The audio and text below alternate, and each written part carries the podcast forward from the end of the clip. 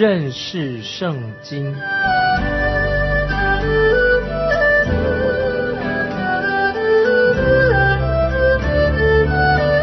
认识上帝的话，把上帝的话带到全世界。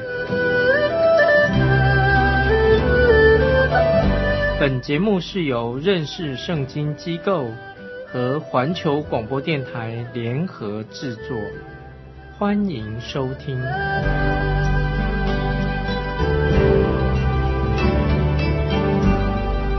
亲爱的听众朋友，你好，欢迎收听认识圣经这个节目，我是麦基牧师。神借着摩西带领以色列人出埃及，在他们安全的渡过红海之后，以色列民立刻他们就聚集在一起，欢唱一首感恩的诗歌。这个是记载在出埃及记第十五章一到三节。那个时候。摩西和以色列人向耶和华唱歌说：“我要向耶和华歌唱，因他大大战胜，将马和骑马的投在海中。耶和华是我的力量，我的诗歌也成了我的拯救。这是我的神，我要赞美他，是我父亲的神，我要尊崇他。耶和华是战士，他的名是耶和华。”这个时候，他们就大声的欢唱赞美。这一群人在几小时之前，还在红海的另一端，他们口里面出了很多的怨言，而且还哭喊，并且他们想要回到埃及去，并且说：难道在埃及没有坟地？你把我们带来死在旷野吗？这是同一群人所说的话。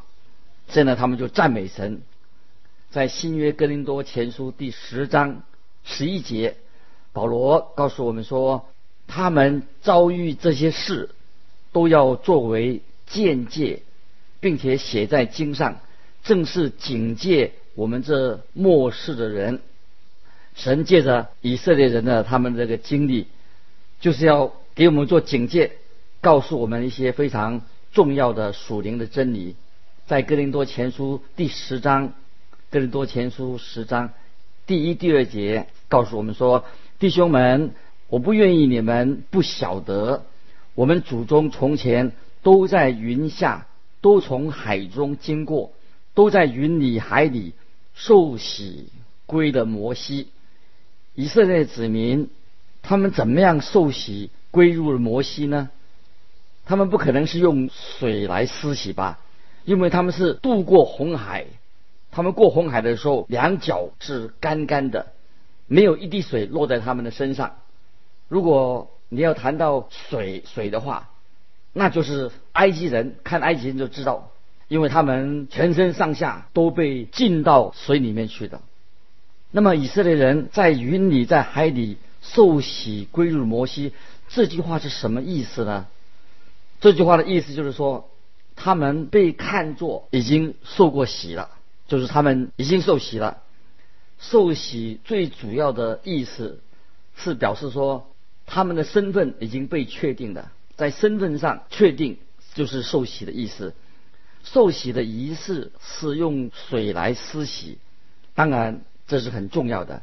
这里说明真正的受洗是借着圣灵，圣灵的工作，借着圣灵，我们受洗归入耶稣基督。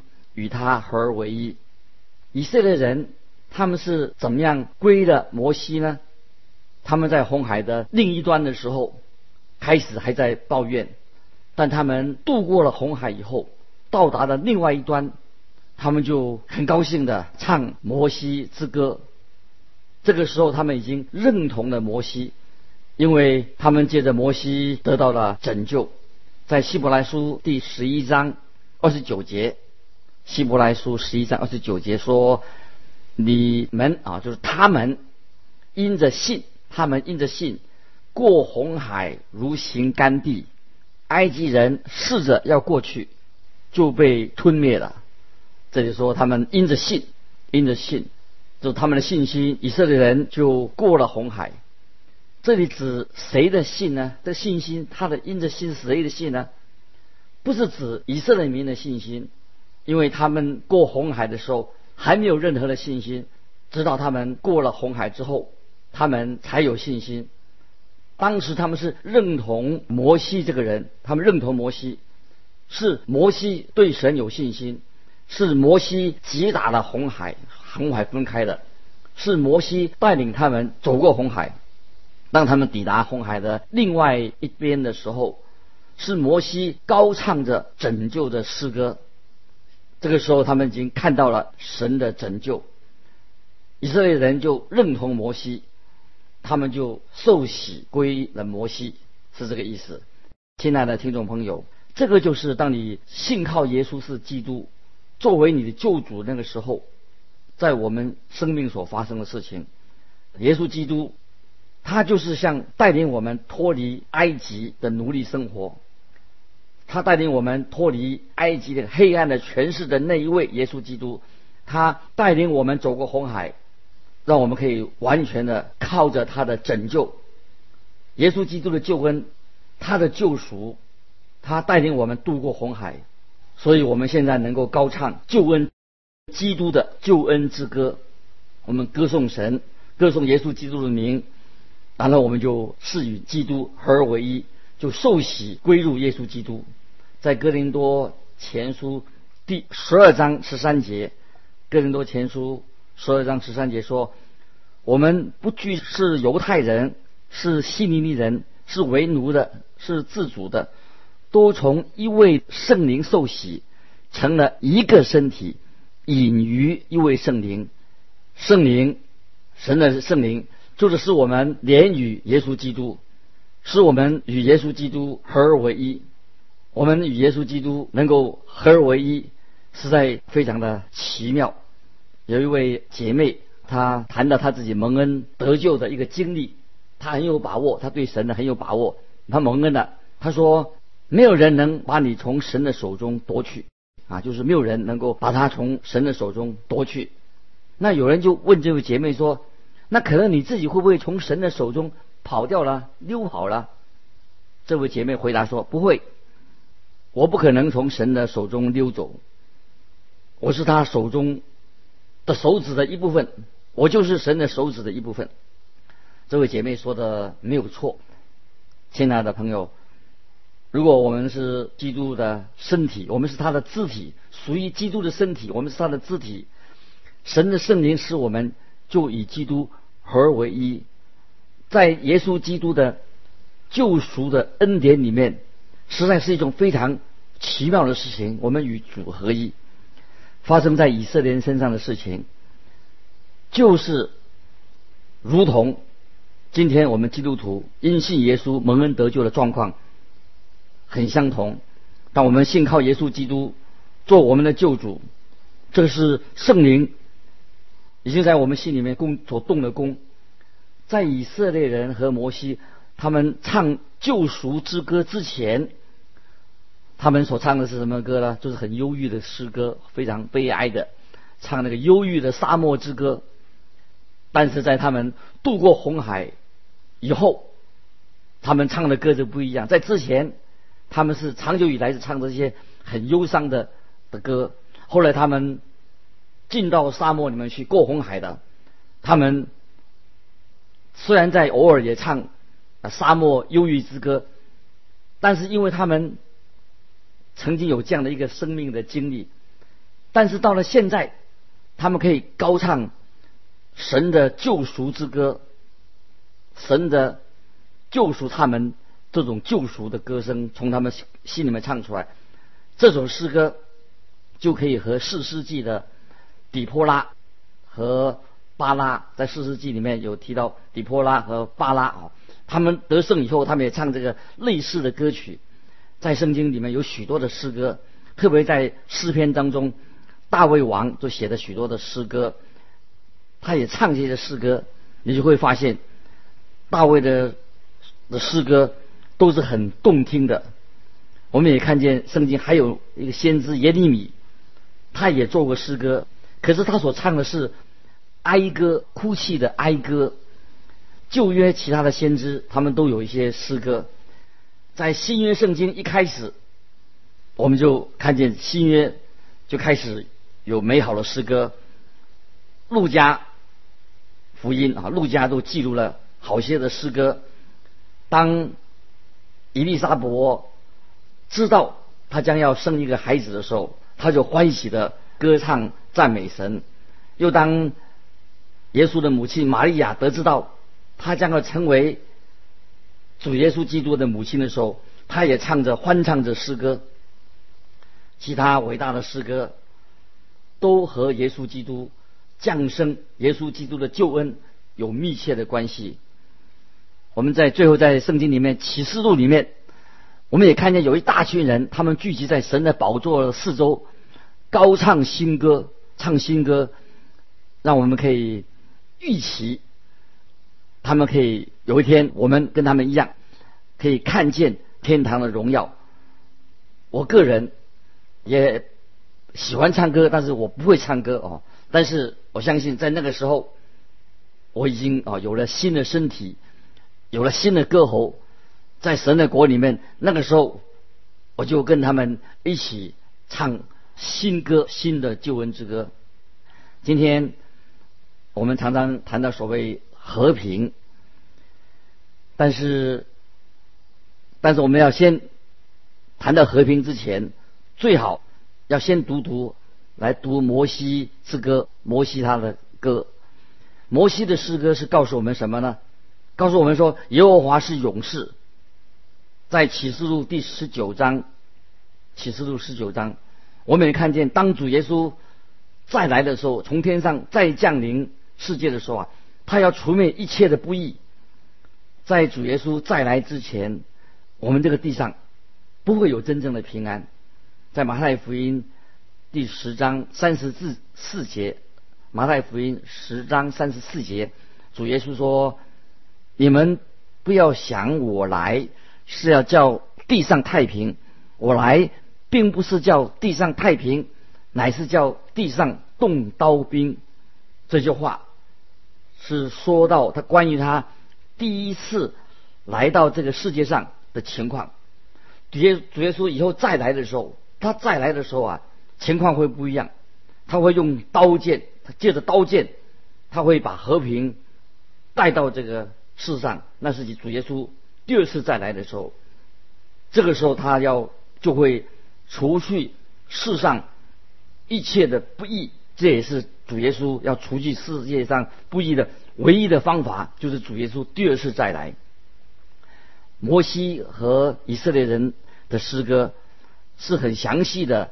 记载他们过红海的一种美好的经验，在诗歌当中，他们唱出神在他们眼前所为他们所行的大事，他们就颂赞神为他们所成就的，这是他们永远不会忘记的。这首诗歌也让他们有一个美好的一个经历，人生一个美好的经历。接着我们来看出埃及记第十五章第四到第六节。四到六节，出埃及记第十五章，法老的车辆、军兵，耶和华已抛在海中，他特选的军长都沉于红海，深水淹没他们，他们如同石头坠到深处。耶和华，你的右手施展能力，显出荣耀。耶和华，你的右手甩碎。仇敌，以色列人，他们在这个时候就庆祝耶和华神拯救了他们。对他们来说，埃及跟埃及人是代表的什么？代表了世界，也代表了奴役人的。现在以色列人他们已经脱离了那种绝望无助的情况。现在他他们已经被神救赎出来的，这是他们的啊诗歌的最主要的内容。你还记得吗？在埃以色列人在埃及的时候，那个地方都是充满了偶像，神就把他们从偶像这种地方拯救了出来。我们看见神在埃及所行的每一个灾祸，基本上就是要对付埃及的假神，因为那时候埃及的偶像到处都是。现在神已经把他们摆平了，现在。以色列人的结论是什么呢？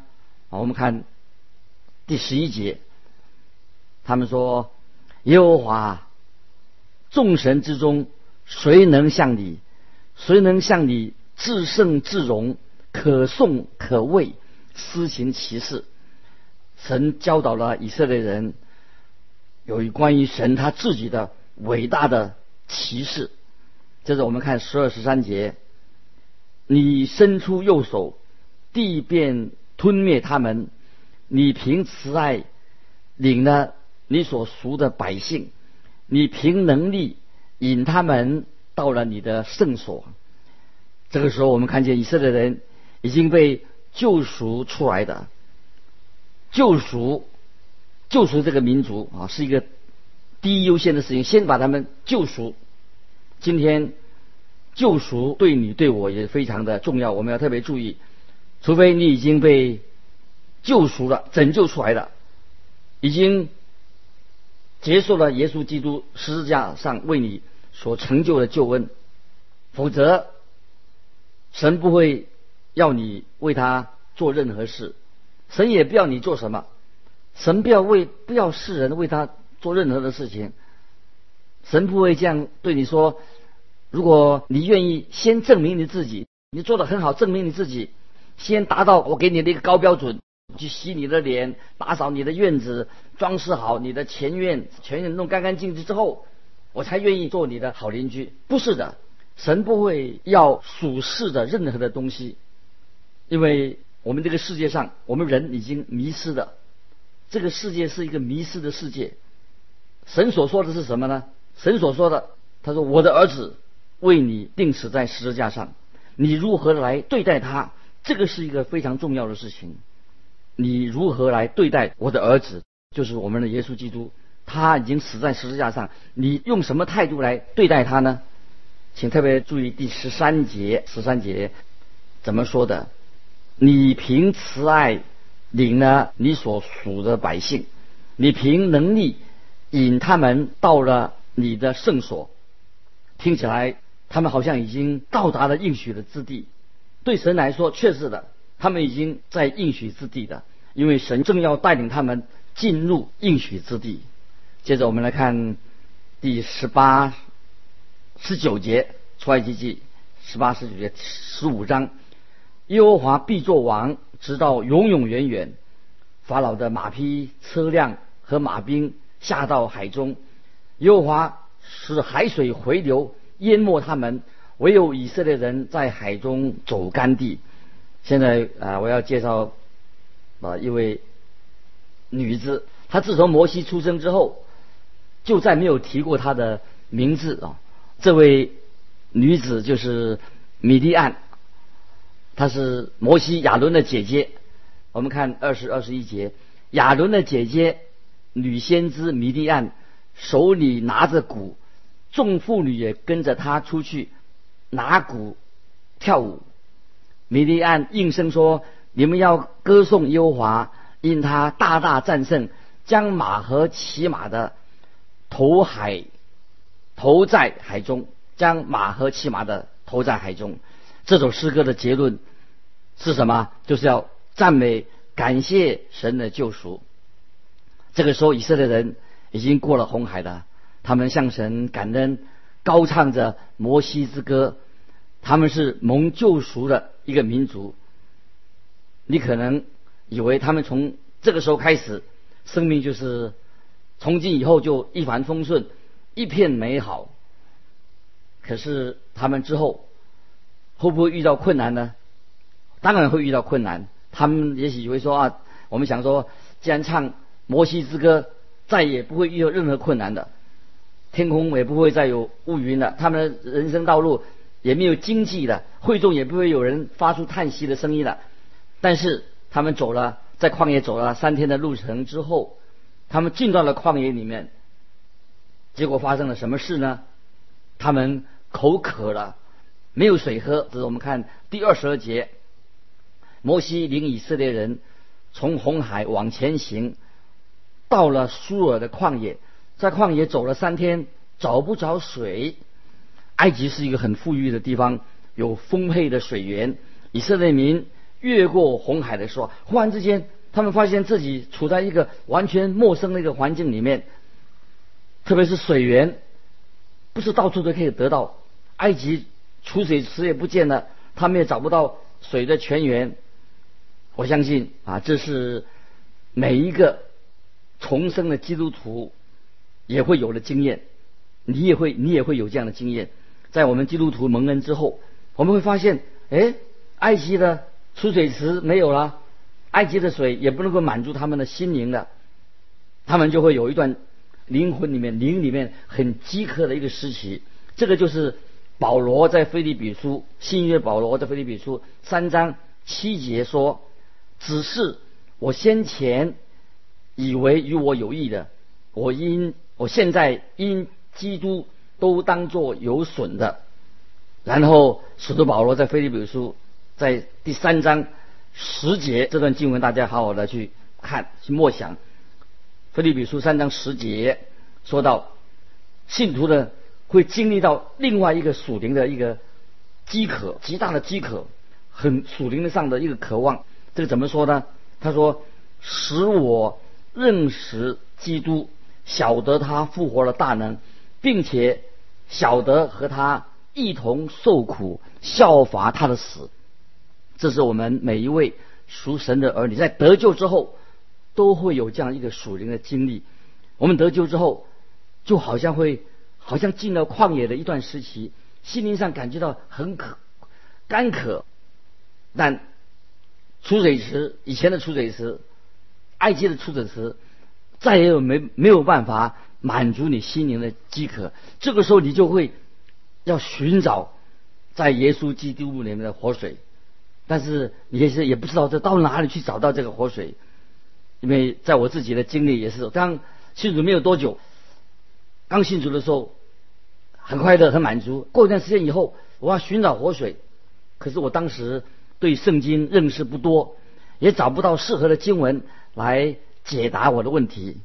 感谢神，但很快的，我就发现，在啊约翰福音第七章三十七节这个经文，请大家也要把它记起来，默想这个经文，在新约约翰福音七章三十七节说，主耶稣说的，节期的末了，这是最大之日，耶稣站着高声说，人若渴了。可以到我这里来喝，这句话应该是主耶稣给我们每一个蒙恩得救的人。也许我们刚蒙恩得救的时候啊，心里非常的感恩快乐。哎，一段时期好像又进到一个旷野的时期，心灵上感觉到非常的渴慕。哦，这个时候耶稣说啊，人若渴了，可以到我这里来喝。哦，这个就是主耶稣给我们的每一个基督徒的应许，我们可以来到。主耶稣的面前渴了，到他面前喝那个生命的泉源，就在耶稣基督里面。在灵里的饥渴啊，是我们每一个基督徒的灵命的一个过程。我刚才已经提过，蒙恩得救以后，当然是我们生命一个重大的事情。但是灵命的成长也必须要长大成人，有基督的形象，所以我们会渴慕。一个真的基督徒会渴慕灵命上的增长，那么这个就是主耶稣也应许给我们的。当我们每一个人，我们要慢慢的长成有耶稣基督的身量，所以我们啊，我们得救了，我们蒙恩了，我们还要成圣，在耶稣基督里面成圣得荣耀，这是每一个基督徒在我们一生当中的一个非常一个属灵的功课。我们要学习，我们必须要要追求啊！不是说啊信了耶稣就了事了，做礼拜就了事了啊！我们在属灵上，在恩典上，在知识上，一直要增长，你说是吗？不晓得，亲爱的听众朋友，你信了耶稣多久了？有没有在灵命上、真理上、知识上灵命的成长？还是还是一个，还是你只是一个属灵的婴孩？巴不得今天借着。看见摩西带领以色列人过红海，进到旷野，在他们旷野当中口渴的时候，让以色列人想到需要生命的活水，灵命必须要成长，能够在神面前要长大成人啊。这是啊，我们今天为什么我们要有这样的节目？认识圣经这个节目，就是要帮助我们每位弟兄姊妹，包括你在内，我们信耶稣，不但是侍奉神，我们要更多的认识圣经，在耶稣的恩典上，在知识上，在真理上能够成长。这是啊，我们这个节目播出的一个原因。巴不得你听到这个节目之后，你的灵命慢慢的也把神的话应用在你的生命里面，一起哈追求灵命的成长啊！如果我们当中有人愿意来信，跟我们分享你的灵命成长，有什么疑问，欢迎你寄信到环球电台认识圣经麦基牧师收。今天时间的关系，我们到这里就告一段落，求主祝福你，我们下回再见。